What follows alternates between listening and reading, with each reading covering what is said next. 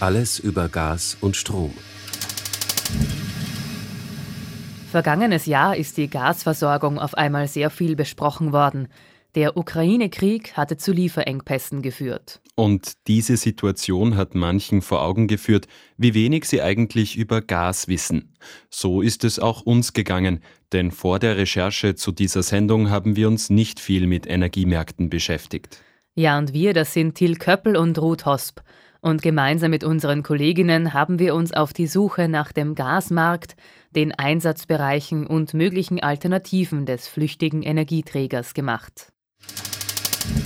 Kommen Sie mit Zum virtuellen Gas- und Strommarkt. in Gaspipelines und Speicher, In Gewitterwolken, Wind- und Wasserkraftwerke Biogasanlagen, und Energiegemeinschaften.